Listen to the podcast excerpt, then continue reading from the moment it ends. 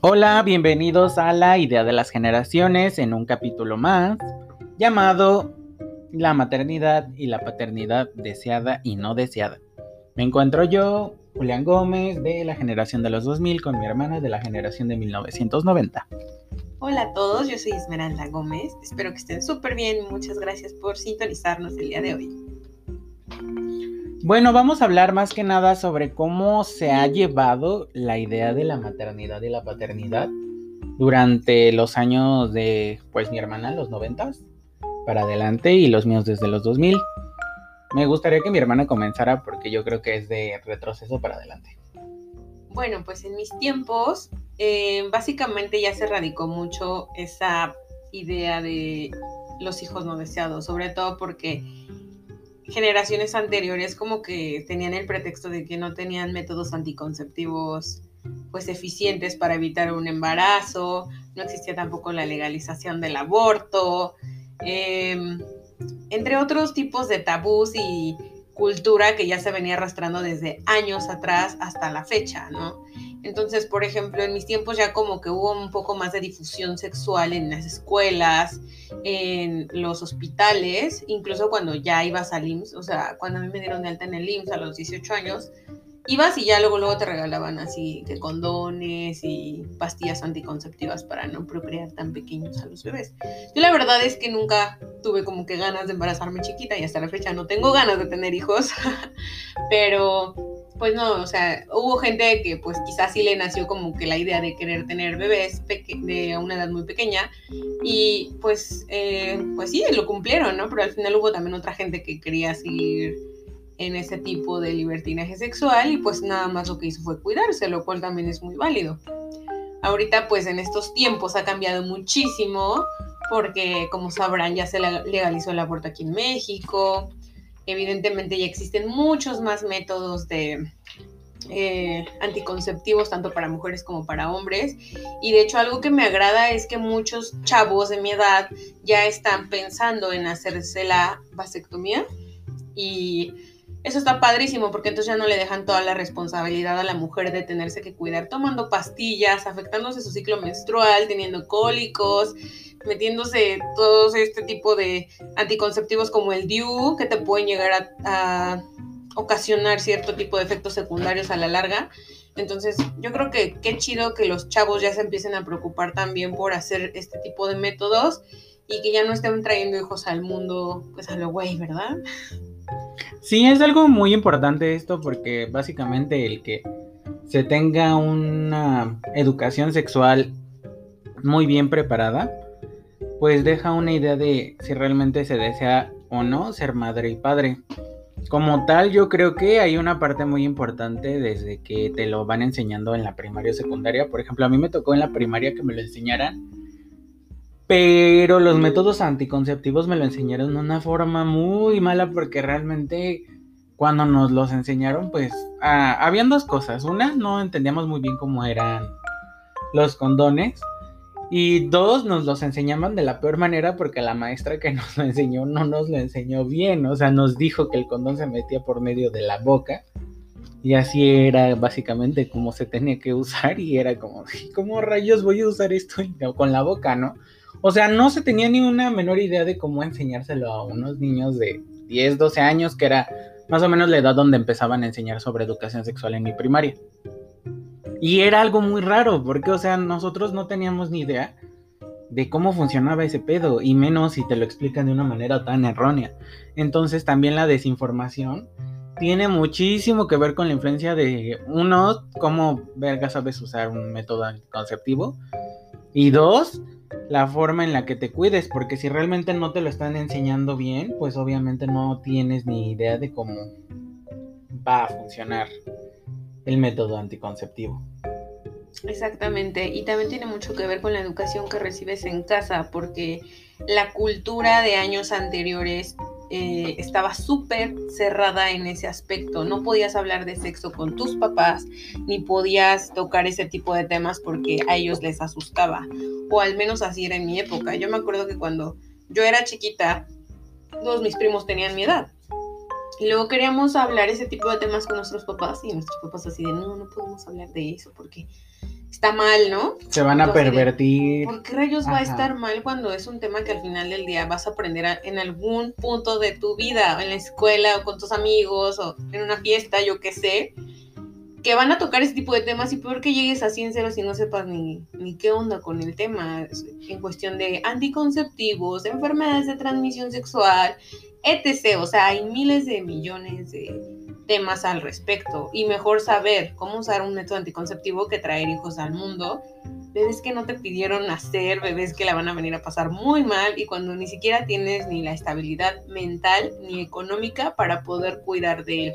Y que probablemente no deseaste, o sea, probablemente fue un error y que gracias a eso ya lo tuviste y algo que he visto mucho y que debo de tomar en cuenta en este tema es que he visto a la mayoría padres y madres que cuando llevan por ejemplo a sus hijos a una tienda los tratan de una manera como si fuera más una carga que como el hecho de que si fueran sus hijos. Y realmente es algo que se tiene muy normalizado el hecho de ver a tu hijo como una carga y el hecho de verlo como, ya, a ver qué vas a pedir, ya, ándale, ya, deja de tardarte, o sea, es un niño, también le debes de ser paciente, o sea, es alguien que viene de ti y que básicamente tú decidiste tenerlo. Entonces, no es verlo como una carga, es verlo como una responsabilidad y es verlo como, pues, alguien que viene de ti y es alguien que vas a tener que cuidar, quieras o no, porque pues es tu hijo. Digo, existe la posibilidad de que lo puedas echar a la calle y todo eso, pero la mayoría no lo hacen, pero lo sigue viendo como una carga y como alguien a quien no quieren, que realmente es súper normalizado aquí en México como tal, está muy normalizado. Y aparte eso de hijos no deseados se me hace una frase súper ojete, porque al final del día el niño ni siquiera te pidió te- venir al mundo. Y tú no puedes decir, ay, pues es que es un hijo no deseado el que tuve, ¿no? Cuando ¿quién te manda a andar ahí de locochón o de locochona haciendo cosas que no? Cuando existen 20.000 métodos anticonceptivos para no traer hijos al mundo. O sea, tú también necesitas responsabilizarte como ser humano y decir, güey, no la quiero cagar con un hijo, porque aparte ni siquiera es una cagada, sino que tú solito te echaste ese problema encima y al final ni te haces cargo de él, ni lo mantienes, lo abandonas con tus papás, al final lo terminan cuidando los abuelos, o sea, la verdad está súper mal pedo esa onda. Yo, por ejemplo, decidí no tener hijos, al menos hasta este momento, porque yo me acuerdo que cuando mis papás me tuvieron, me tuvieron súper chiquita. Mi papá tenía, bueno, mi papá se casó con mi mamá cuando él tenía 18 años y mi mamá 21. Y yo nací cuando mi mamá tenía 23 años, entonces pues, eran unos así tal cual, chamacos, que no tenían idea de cómo cuidar un bebé, de, de, pues sí, o sea, ni siquiera tenían el tiempo para cuidarme. Yo me acuerdo que toda mi niñez la viví con mi abuela y con mis primos, porque tanto mis papás como mis tíos se iban a trabajar. Y ok, está bien, el papá necesita trabajar o la mamá para darle a sus hijos, pero ellos piensan que diciéndote, quiero lo mejor para ti, hijo, me voy a ir a trabajar todo el día no te preocupes, este, al rato te traigo un juguete o un vestido bonito de Liverpool, ya con eso compensan todo el tiempo y la atención que no te tuvieron y eso está súper mal, porque si no vas a tener tiempo, ni la disposición ni el amor de cuidar a un hijo, entonces ¿para qué los traes al mundo? Claro, y también el hecho de que, por ejemplo, tú necesitas como tal eh, que tus papás te dediquen tiempo, porque realmente un hijo que crece tal vez con una distancia con sus papás no sabe cómo es el tener un amor. O sea, simplemente vive como aislado y tal vez está con su abuelita que, claro, también su abuelita le puede dar amor, pero es muy distinto el amor de una abuelita al amor de padre y madre, que probablemente sí. Aparte, Sí. la responsabilidad ni siquiera es de los abuelos. Claro, O sí. sea, no puedes andar trayendo hijos al mundo y decir, ay, mamá, pues ahí me lo cuidas, ya me voy de fiesta. O sea, no, no, no, no, no. O sea, esto está súper mal. Y aquí en México lo tenemos hiper normalizado. O sea, yo creo que el 90% de las familias que yo conozco son los abuelos cuidan a los nietos y los papás ni cargo se hacen. O sea, ya sea por falta de tiempo, porque ni los quieren, porque ya se fueron con otra, etcétera, etcétera, etcétera. O sea, no, está súper mal eso. Yo creo que si vas a tomar la decisión de traer un hijo al mundo es porque tú mentalmente estás súper bien, súper estable, no tienes ningún trauma de niño, tienes el dinero necesario para mantenerlo sin necesidad de abandonarlo todo el fucking día con su abuela y decir, ya me voy a trabajar para darte de comer hoy, ¿no? O sea, para comprarte tu Gerber y tu leche, o tu fórmula, o los pañales, o lo que sea. Y, este, también vas a tener el amor y la paciencia de cuidarlo, porque si no lo vas a querer y solamente lo vas a estar tratando mal, y él va a ser el objeto en el que vas a desquitar todas tus cargas emocionales del trabajo o de tus problemas con tu pareja, pues mejor no lo traigas al mundo, compa. O mínimo no te desquites con él, porque esa, esa personita chiquitita que viene de ti, como tal, no es alguien a quien le debes de sobrecargar todas tus frustraciones y problemas, sino que es alguien a quien le debes de dar amor, comprensión y ternura. Y realmente, pues dinero. es... Ah, dinero, pero pues obviamente... No es lo más importante. No es lo más importante. Pero sí es importante, porque un bebé no va a vivir de amor, No, pues no. necesita pañales, necesita leche y necesita tiempo y cariño. O sea, no puedes traer hijos al mundo a lo güey. Como tal, el tener hijos es una responsabilidad, una responsabilidad muy grande que te corresponde como tal, si ya tienes hijos, Como a papá ti, y como mamá. como papá y como mamá. Y realmente también llega a pasar que en la paternidad no deseada, porque también se ve muy común en México y está muy normalizado como en las juntas de padres y madres que siempre iban las mamás y los papás. Quién sabe dónde chingados andaban. Entonces también se tiene esa idea de que la mamá se hace cargo de los hijos en la maternidad pues, deseada.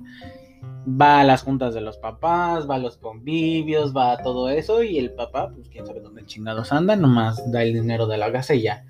Eso también está muy normalizado, eso ni siquiera es estar a cargo de tu familia, eso nada más es estar dando dinero a personas de tu familia que ni siquiera estás tomando en cuenta como alguien a quien debes de Amar. amar, querer y prestar atención, porque como tal eso no es ver a tu familia, eso es ver como alguien a quien le vas a estar dando dinero periódicamente. Eso es como un contrato y ya, literal como el matrimonio, de firma aquí, firma acá y ahí están nuestras re- responsabilidades. En los 90 se tenía súper arraigada la idea de que el hombre era el sustento económico de la familia y la mujer era la que se tenía que quedar en la casa. Yo, por ejemplo, viví en una familia en la que mis dos papás se iban todo el día a trabajar y yo no los veía más que en la noche. O si no, si yo me quedaba a dormir antes de las 8 o 9, ya no los veía más que al día siguiente que me iban a dejar a la escuela.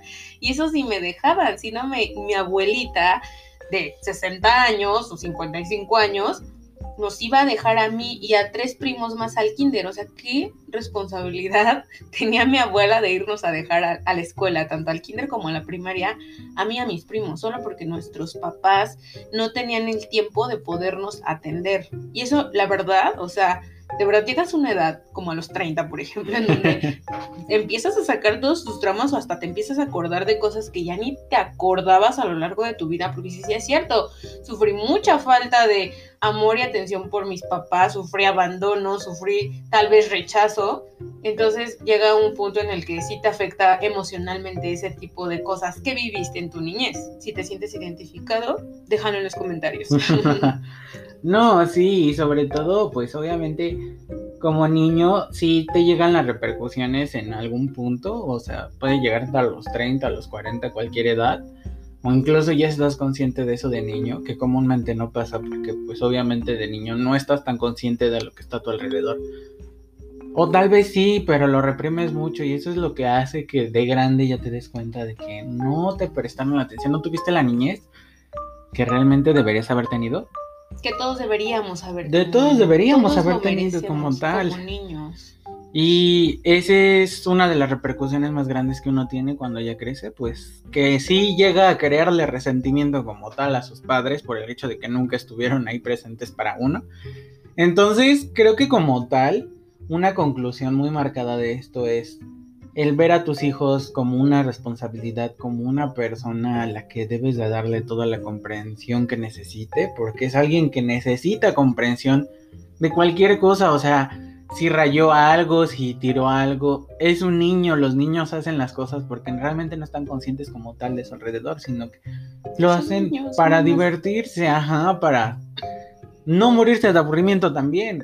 Y entonces como tal lo que queda es tenerles comprensión, estar pendientes de ellos y darles muchísima atención porque es lo que necesitan, el darles atención. También no sobreprotegerlos demasiado porque eso también es algo malo, tiene un...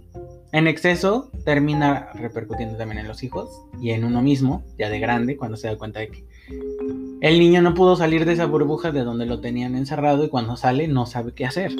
Entonces, como tal, creo que uno debe de darle una forma de atención y de comprensión a un hijo y verlo más como una responsabilidad y no como una carga emocional y donde repercutir todo lo que tuviste mal en tu día sobre esa personita chiquitita que no tuvo la culpa de absolutamente nada en tu vida.